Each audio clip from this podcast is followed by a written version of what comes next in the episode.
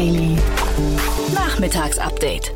Ja, herzlich willkommen nochmal zurück zu Startup Insider Daily. Mein Name ist Jan Thomas und wie heute Morgen angekündigt, wir haben zwei coole Gesprächspartner und zwar zum einen Till Jonas Uphoff, der CEO und Founder von Cleanbrace und Mengü Unvar, er ist der Co-Founder und COO bei Taledo. Das sind zwei sehr kapitaleffiziente Unternehmen, muss man sagen. Das eine ist eins, das erinnert einen wirklich so an diese schönen amerikanischen Garagen-Startups, die dann irgendwie mit viel Durchhaltevermögen und Schweiß und durchgemachten Nächten irgendwie die nächste Stufe erreichen. Falls Investoren hier zuhören, Cleanbrace hat gesagt, sie suchen gerade Investoren und Mengü Unvar von Taledo hat gerade eine Investitionsrunde abgeschlossen. Über die sprechen wir auch gleich, aber da kann ich schon mal vorab ankündigen, es ist echt ein ziemlich verrückter Cap-Table, den Mengü da hat. Also sowas gibt es, glaube ich, in Deutschland nicht nochmal. Von daher alleine deswegen mal reinhören.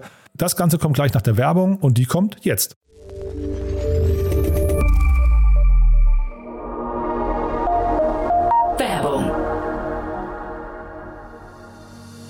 Diese Folge wird präsentiert von Safdesk, der digitalen Buchhaltungssoftware. Die Gründer Fabian Silberer und Marco Reinbold hatten es sich zum Ziel gesetzt, Selbstständigen und Kleinunternehmern den Arbeitsalltag zu erleichtern. Als Söhne von Selbstständigen kennen sie das Problem der nervigen Buchhaltung und haben daher eine Plattform geschaffen, auf der Unternehmer ihre Finanzen stets im Blick haben und mit der die Buchhaltung einfach von der Hand geht. Sichere dir jetzt 100% Rabatt auf die ersten sechs Monate auf www www.safdesk.de slash startupinsider.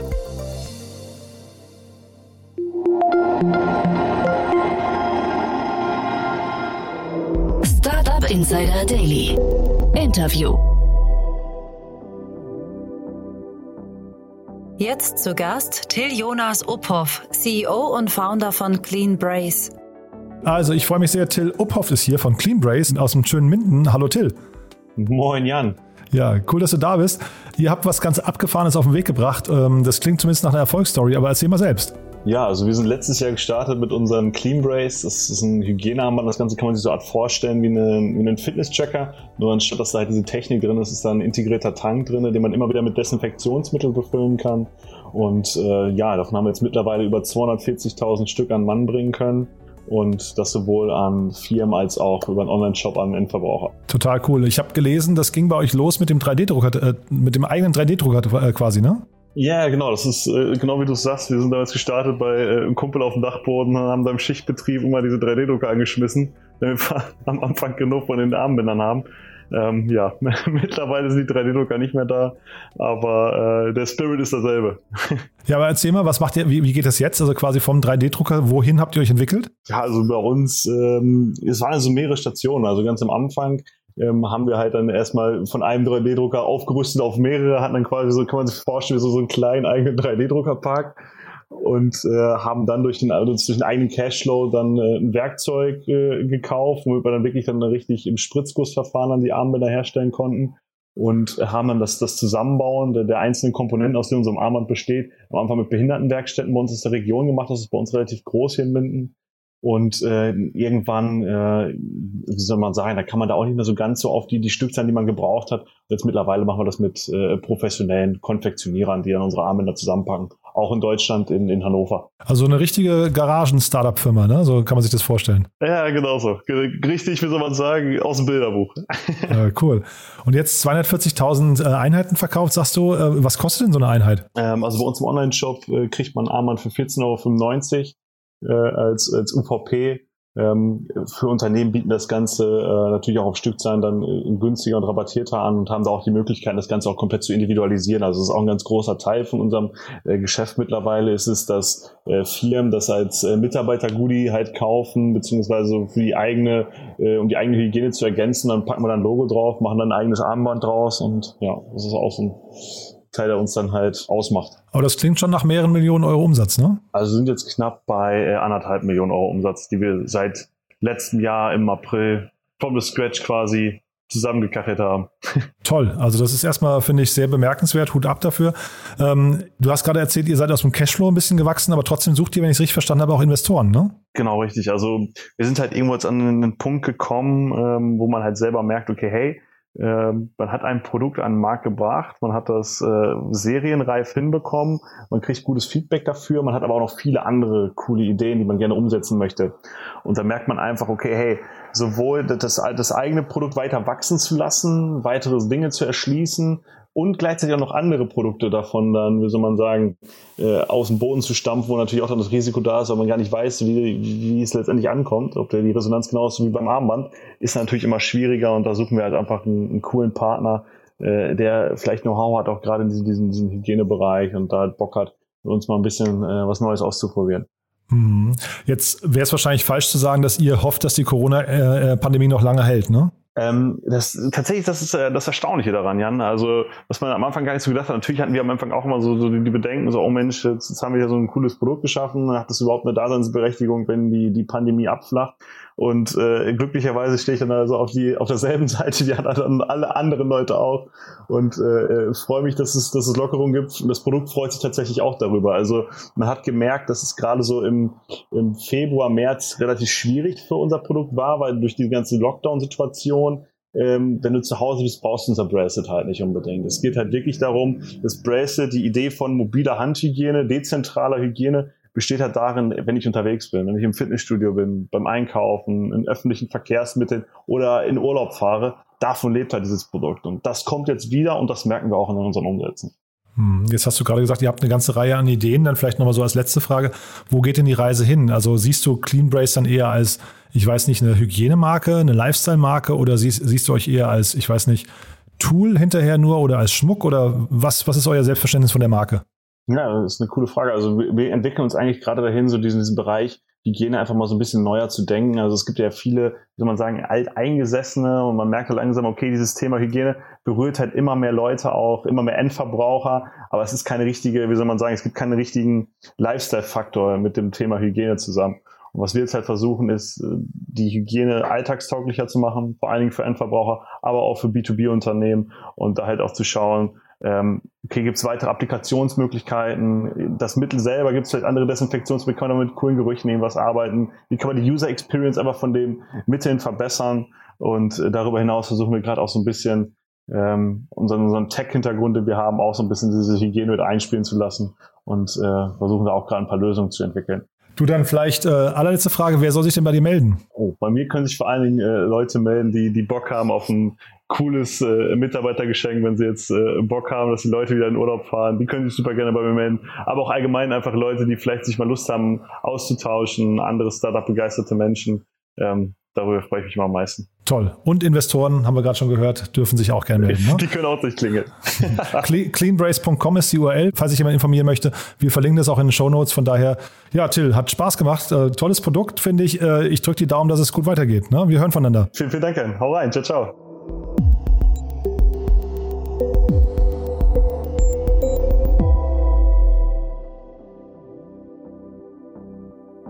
Jetzt zu Gast Menguan Ünver, Co-Founder und CEO von Taledo. Sehr schön. Ich freue mich. Mengü Ünver ist hier von Taledo und wir sprechen über eine ja sehr coole Runde, finde ich. Aber ich sage erstmal herzlich willkommen. Hallo Mengü. Hallo Jan, freut mich sehr hier zu sein. Ja, freut mich auch. Glückwunsch zu eurer Runde und äh, Du musst mal gleich ein bisschen erzählen, ihr seid ja im Recruiting-Bereich unterwegs, da müssen wir vielleicht mal über die ganzen Trends auch, die sich jetzt vielleicht durch Corona ergeben haben, äh, noch ein bisschen besprechen. Aber erzähl erstmal ein bisschen was zu euch und äh, zu eurer Runde. Ja, sehr gerne. Also äh, ich bin Mengü, äh, kurz für Mengühan, äh, einer Mitgründer bei Taledo. Wir sind äh, insgesamt vier Mitgründer. Ähm, wir haben Taledo vor einigen Jahren auf den Markt gebracht und unsere Vision ist es, den gesamten Wertschöpfungsprozess des Recruitings auf eine Plattform zu holen. Ja, für beide Seiten. Weil die Problematik, die es im Recruiting gibt, es ist extrem heterogen, es ist extrem intransparent und ineffizient. Man hat eine unglaubliche Anzahl an Tools, die man verwenden muss, um Mitarbeiter einzustellen. Also es fängt an beim ATS-System, Referral-Systeme, dann muss man äh, eben Sourcing-Tools verwenden, wie jetzt LinkedIn, Honeypot, Talent.io und Co. Äh, hat meistens noch ganz andere Systeme, Video-Interviews, auch E-Mail, Phone. Und äh, unsere Vision ist es, wie gesagt, vom von A bis Z, vom Active Sourcing bis zum Closing äh, auf einer Plattform abzudecken ähm, und dabei immer auch unsere Services anzubieten, weil Recruiting, wir denken, Recruiting ist immer noch rein People-Business. Das heißt, wir haben auch immer den Menschen im Mittelpunkt. Mhm. Das klingt aber nach einem sehr dicken Brett, ne, was ihr da äh, irgendwie Definitiv. vorhabt. ja, okay. Ja, ja, also ich kann mal kurz, äh, warum das so dick ist, äh, weil Recruiting insgesamt ist ein 500 Milliarden Markt weltweit, ist ein riesiger Markt und Stepstone, LinkedIn, Xing sind Sandkörner in diesem Markt. Ja, Der gesamte Markt wird dominiert von Unternehmen, die es teilweise seit 70, 80 Jahren gibt. Große Agenturen, Adeco, Hayes, Robert Half, Michael Page, Randstad. Diese Firmen kennt man. Diese Firmen arbeiten aber immer noch wie vor 20 Jahren. Ja, das ist teilweise echt absurd, was, was für Systeme die haben. Teilweise mit Briefbewerbung und äh, Rolodex. Und das ist quasi der Bereich, den wir eigentlich auch digitalisieren möchten.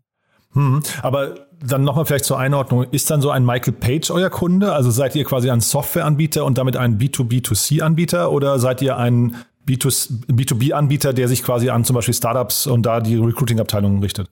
Genau, also wir sind äh, kein, äh, keine White-Label-Solution für, für Headhunter oder, oder Agenturen. Das heißt, Michael Page ist eigentlich unsere Konkurrenz, ähm, wenn man das so sehen möchte. Wir sind ein, ein Tool, wo eben Unternehmen, sei Startups, aber auch Mittelständler, äh, alle Recruiting-Prozesse abdecken können. Das, ist, das heißt, wir haben ein integriertes ATS, das äh, Unternehmen nutzen können. Ähm, das fängt sogar mit einem kostenlosen Paket an. Äh, Unternehmen können multiposten auf verschiedenen Kanälen. Äh, und der Unterschied zu vielen ATS-Unternehmen äh, können auch direkt Kandidaten ansprechen über die Talib-Plattform. Das heißt, der große Unterschied ist, dass auch Kandidaten ein Login haben.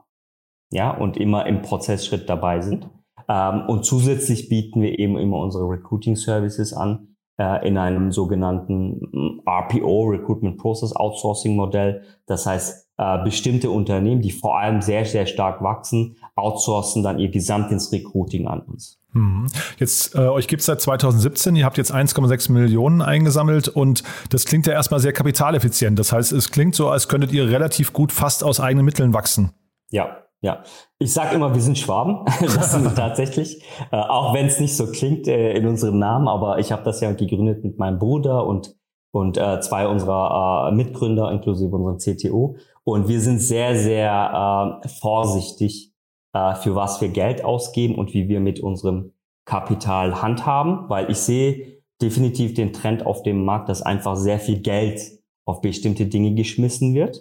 Aber im Endeffekt fragt man sich, ist es das Richtige, was man macht? Und wir haben uns über die Jahre eigentlich nur auf das Wesentliche konzentriert und das ist äh, Kundenzufriedenheit. Ne? Einen perfekten Product Market Fit zu schaffen, ein Produkt zu schaffen, das einfach das tägliche Leben des Recruiters oder des Hiring Managers erleichtert. Und dementsprechend sind wir auch etwas unter dem Radar gefahren. Und jetzt ähm, mit dieser Runde und mit der zukünftigen Runde gehen wir in den Wachstumsmodus, weil ein Punkt ist auch, es gibt einen sehr, sehr großen Trend in Richtung Konsolidierung von Tools. Ja, sei es zum Beispiel HubSpot, sei es Personio, die dasselbe ja auch für HR machen. Äh, das gibt's aber in der Form noch nicht für Talent Acquisition Recruiting. Ja, und das ist so unsere Vision. Eine Plattform für alles äh, in Matters äh, Recruiting. Mhm, cool. Und ich habe mir euren Cap-Table mal angeguckt. Äh, den finde ich ja relativ, äh, sag mal, einzigartig, muss ich sagen. Ne? Da, also, da sehe ich sehr, sehr viele Namen, auch ein paar bekannte. Aber vielleicht musst du mal kurz erzählen, wie es dazu kam. Ja, ähm, also wir sind tatsächlich, denke ich, einzigartig. Wir haben, sage und schreibe, äh, 60 Business Angels. Genau. Äh, wir haben ein äh, sehr, sehr großes Netzwerk an Angels. Dabei ging es jetzt nicht darum, eine große Anzahl zu sammeln, sondern sehr kompetente und sehr ähm, weise und erfahrene äh, Angels an Bord zu nehmen, die uns einfach so als Mentoren beiseite stehen. Also so ist es auch. Also viele unserer Angels, wir haben auch ein Advisory Board, unterstützen uns im ähm, täglichen Geschäft. Einer unserer Angels, Michael May, wurde auch, äh, ist auch quasi als CRO bei uns äh, operativ tätig.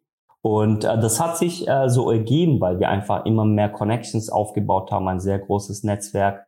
Und äh, wir profitieren sehr stark von dem Wissen dieser Menschen, dieser, dieser Gründer und auch äh, erfahrenen Manager.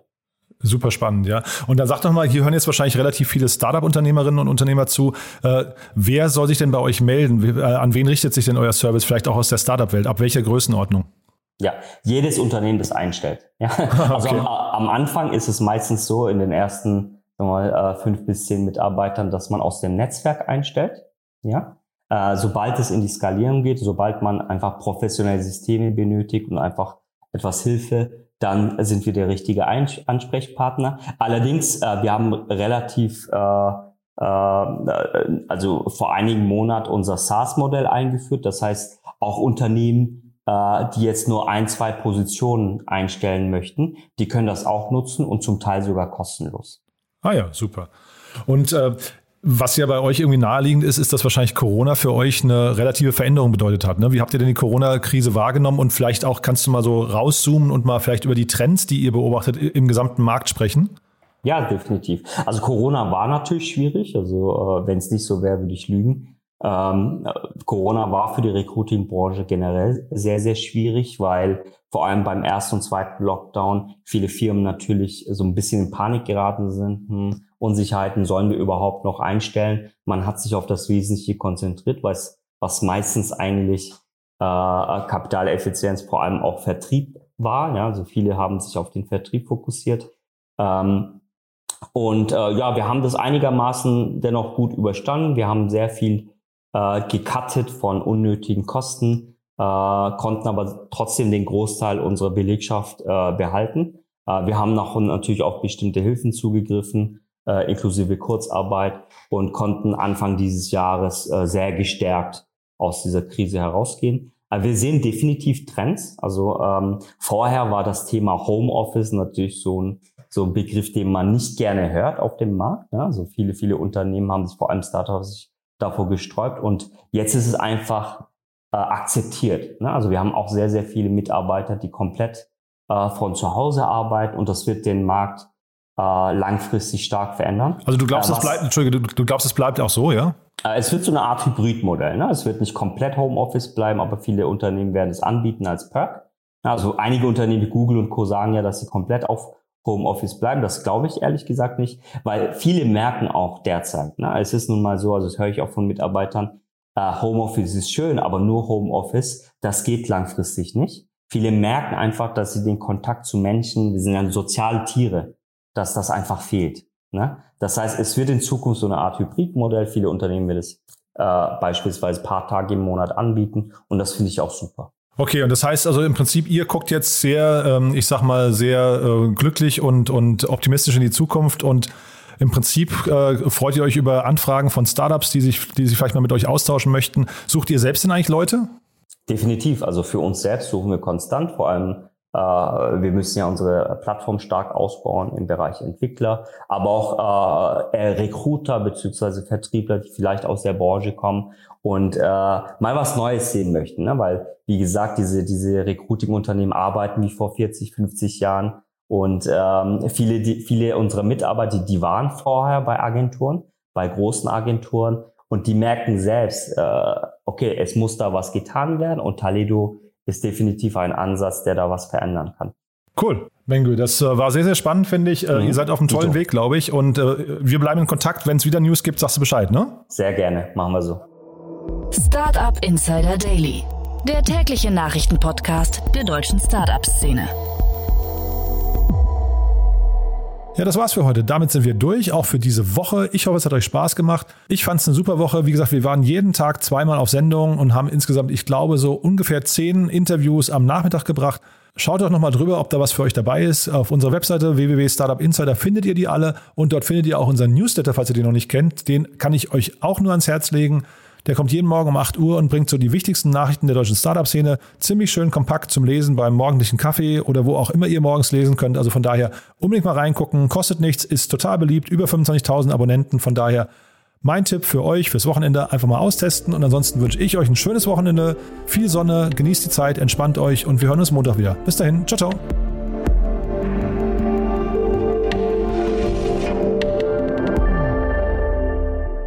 Diese Folge wurde präsentiert von Safdesk, dein Partner für smarte und digitale Buchhaltung. Mehr Informationen unter www.safdesk.de.